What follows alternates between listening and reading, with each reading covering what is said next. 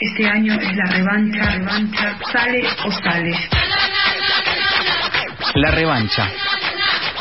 Random. De 18 a 19 por la tribu.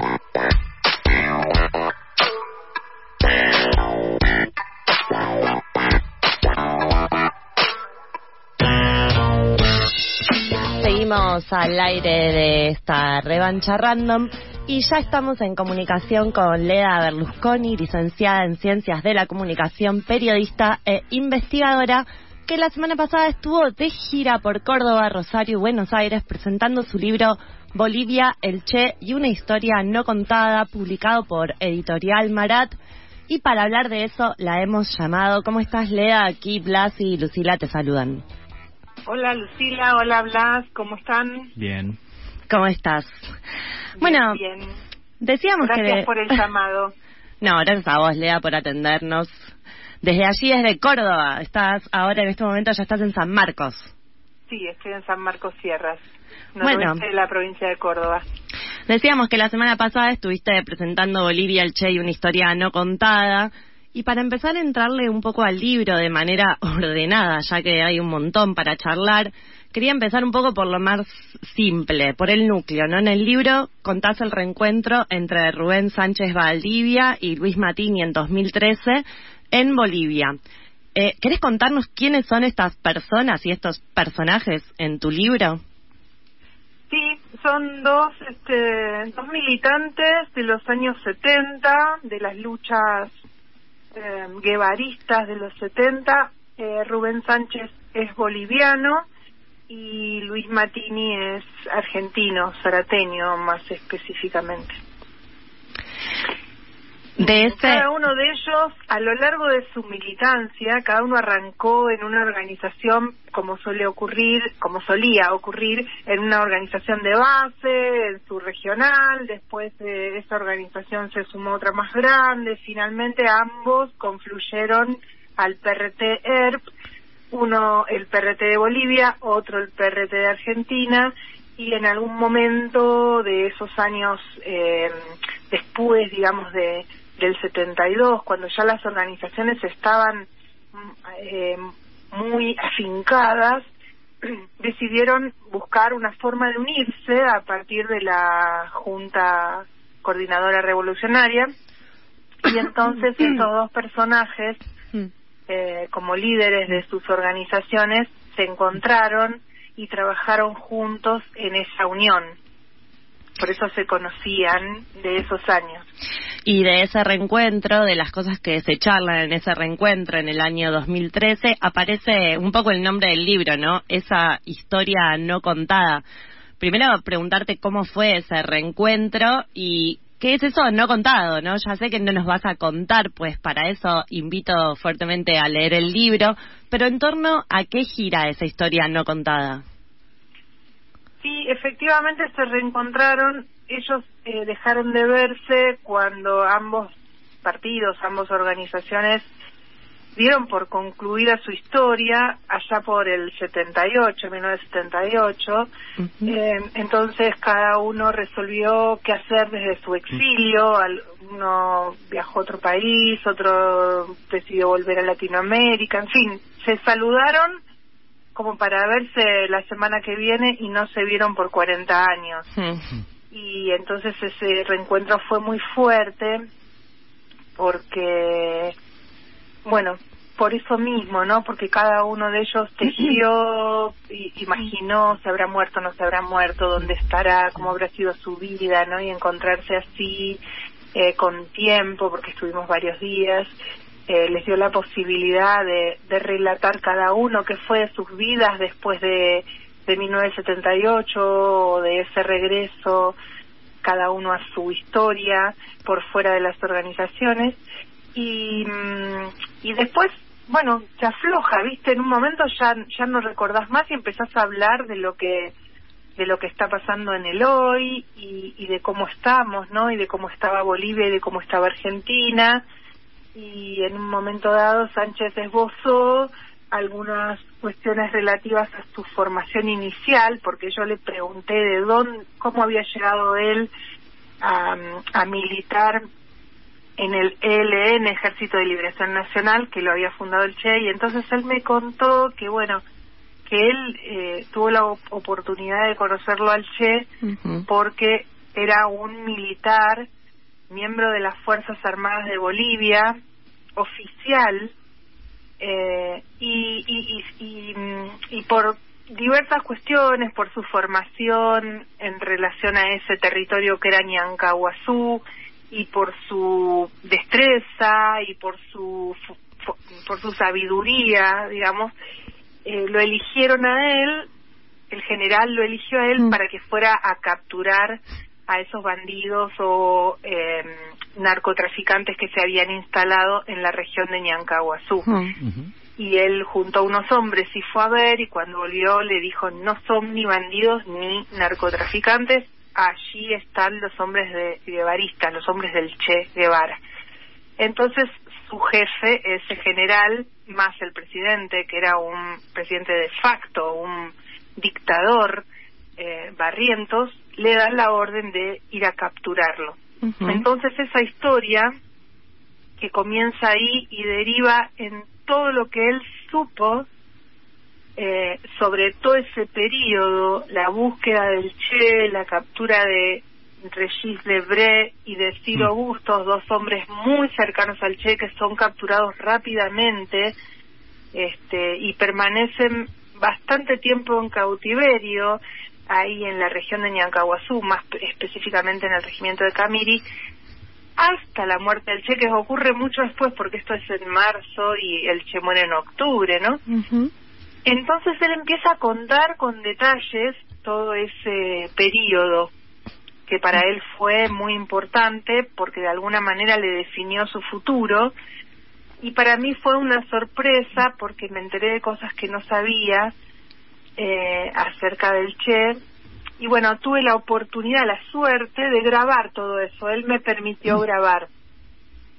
Mm. Después que volví, dejé pasar un tiempo y empecé a a, desgrabar palabra por palabra esas, esas, esos audios y descubrí que había ahí muchísima información no contada sobre ese periodo. Y fundamentalmente que yo toda mi vida había pensado que el Che había ido a Bolivia a hacer la revolución, a crear un foco, digamos, y, y hacer la revolución. Y no fue así.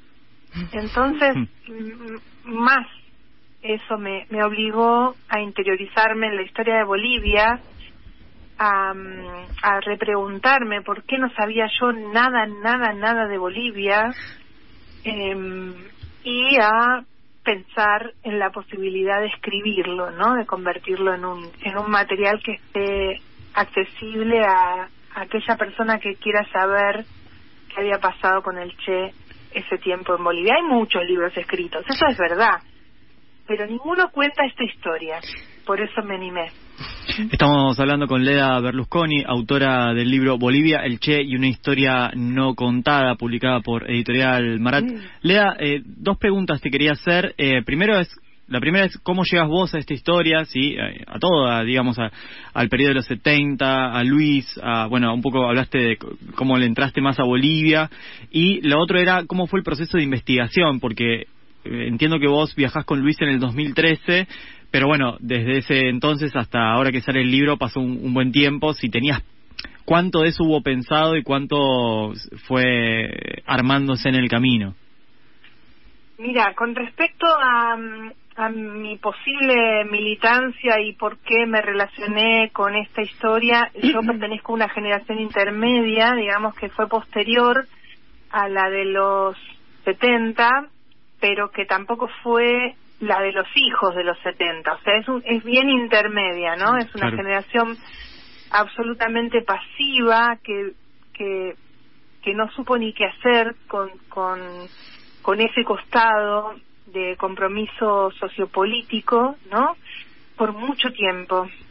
Eh, reinaba en, en nuestros tiempos de, de estudiantes, reinaba mucho miedo. Mm y luego de golpe vino el periodo democrático en el que se hablaba de todo, pero siempre con un poco de miedo. Entonces, mm, fue una generación particular. A mí, en lo personal, yo estudiaba comunicación social y en esa carrera en Rosario había mucha ebullición por entender lo que había pasado en los 70 y por qué habíamos tenido esa dictadura tan cruenta que de alguna manera nos había eliminado la adolescencia. Eh, entonces empecé desde muy joven a investigar, a estudiar, a leer, a buscar material, a conocer personas, a entrevistarlas, no me me, me apasioné por esa historia y entonces me hice muy amiga de muchos militantes de esos años y me ofrecí mi oficio, me ofrecí, digamos, para ayudarlos, para colaborar en la reconstrucción histórica a varios de ellos, entre ellos a Luis Matini. Fue justamente por, por esa razón que yo estaba eh, ayudándolo a Luis Matini, viajaba seguido a Zárate con él y a algunos otros lugares, a Pampayá, hasta otros lugares donde él quería ir a reconstruir parte de la historia que le había quedado trunca, que este que él me invitó a que lo acompañe a este encuentro, que le pareció que ameritaba que yo fuera. Y también, bueno, ahí en el libro contás un poco, ¿no? Que, que, lo, que participaste también de la búsqueda de, de Rubén Sánchez Valdivia.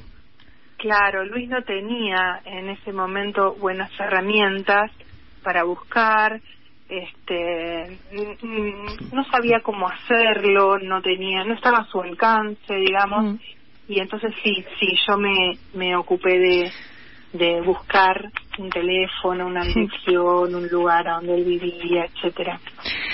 Y entrándole un poco más a la escritura. Lugar, me preguntás cómo fue el tema de la investigación. Ah, bueno, primero que fueron muchísimas horas, muchísimas hmm. horas, no sé cuántas. Estuve prácticamente eh, unos tres meses desgrabando solamente desgrabando, así, al voleo, eh, solamente salvando en Word lo, lo escuchado.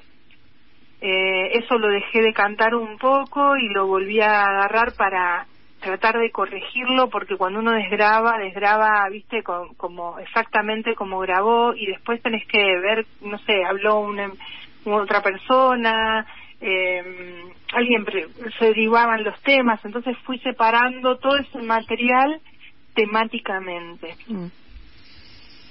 Con todo ese material ya guardado, empecé a tratar de conocer la historia de Bolivia de los 70. Empecé por ahí, primero los 70 empecé a buscar material, acá no se consigue, hay que pedirlo a Bolivia, acá se vende muy poco material, casi nada de material, en ninguna librería, ninguna editorial editó esas cosas, así que tuve que salir a buscar material a Bolivia, conseguí algunos libros particulares como, no sé, la historia de Tania, o tres o cuatro, pero el resto lo tuve que salir a buscar a Bolivia. Y ahí me encontré con la historia política social de Bolivia que requería eh, ir más atrás de los 70, ¿no? Para comprender. Entonces tuve que buscar más material. No hay libros de historia de Bolivia. Nosotros tenemos mm. Toneladas de libros. Desde la desde Mitre para acá tenemos toneladas de libros de historia. Podés elegir si lees a Tolkien, a Ibáñez, a, a Drago. Tenés muchas opciones, ¿no? Romero, a Piña, más moderno, a pero los bolivianos tienen dos o tres libros y nada más, entonces conseguir un material em, eh, que, que, me permitiera profundizar me llevó mucho tiempo, un par de años. Eh, me relacioné con un historiador, economista e historiador, que me ayudó un montón, Gustavo Rodríguez Ostria, mm. falleció ya, pero me acompañó mucho, me mandaba material por encomiendas eh, contacté gente, entrevisté gente, entrevisté gente de La mm. Paz, gente de, Santa Cruz de la Sierra, de Cochabamba, ¿no? Eh, fue un trabajo de muchos años. Después descubrí que tenía que contar también un poco de Matini, ¿no? Y ahí me di cuenta que de Zárate no sabía nada, así que empecé a buscar ayuda, libros de historia de Zárate, volví a viajar, eh, contacté gente, les pregunté, entrevisté, viste, que va a Bueno. llevar mucho tiempo. Y, lo tenías a después- Matini ahí también, ¿no? Como tirando data. Sí, después sí, sí, pero pero él algunas datas no tenía porque Claro. había pasado la clandestinidad en un momento Ah. y se había eh, desprendido de no no tenía no sabía cómo había continuado la historia de Zárate en algunas cuestiones y después meterte en la vida del Che yo había leído muchos libros del Che pero me tenía que asegurar así que volver a, a, a leer todo el material que hay sobre el Che no sé más de 50 libros más los 10 tomos los 9 tomos mejor dicho de él Mm. más sus compañeros Pombo, leer un poco a Regis Debré, relacionarme con esos personajes que habían sido tan bien descritos por Sánchez eh, y conocer a las dos figuras clave que eh, tienen directa relación con el asesinato del Che, Klaus Barbie, el carnicero de León, Mm. y Félix Rodríguez, el enviado de la CIA, que es el que da todas las órdenes, ¿no? O sea, mucho material de estudio para poder decidirme a empezar a escribir. Eh, Lea, sin embargo, también eh, la voz que elegís para, para contar esta historia eh, es como que está muy centrada en los pormenores, ¿no? Algunos comentarios, sensaciones, imágenes, como que cada secuencia es hacer clic a una ventana que, que abre una historia donde van apareciendo todos estos datos, ¿no? Y toda esta investigación.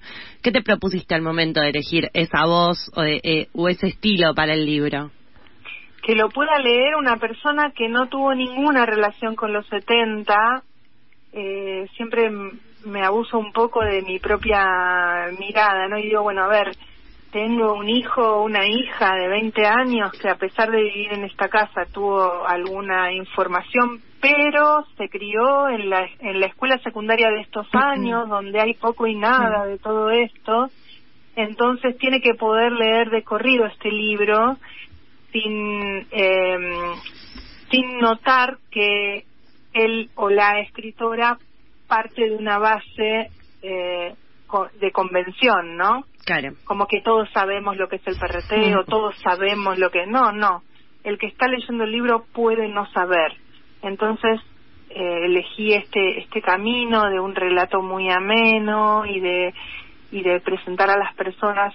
además que los militantes de los 70 eran igual que nosotros, o sea, comían, se vestían, caminaban, o no eran ni héroes ni personas este abstractas, ¿no? Entonces también en ese relato eh, quería inte- intenté, digamos, de- eh, quedarme un poco en esas historias, ¿no? Cómo es Sánchez, cómo es su vida, ¿no? Esto de que cómo cómo desayuna, cuál es su cultura alimenticia, cuál es su cultura de estudio. En ese momento él estaba tenía 88 años y estaba estudiando a Tony Negri, estaba leyendo Imperio, o sea, un hombre que no se detuvo un segundo, ¿no?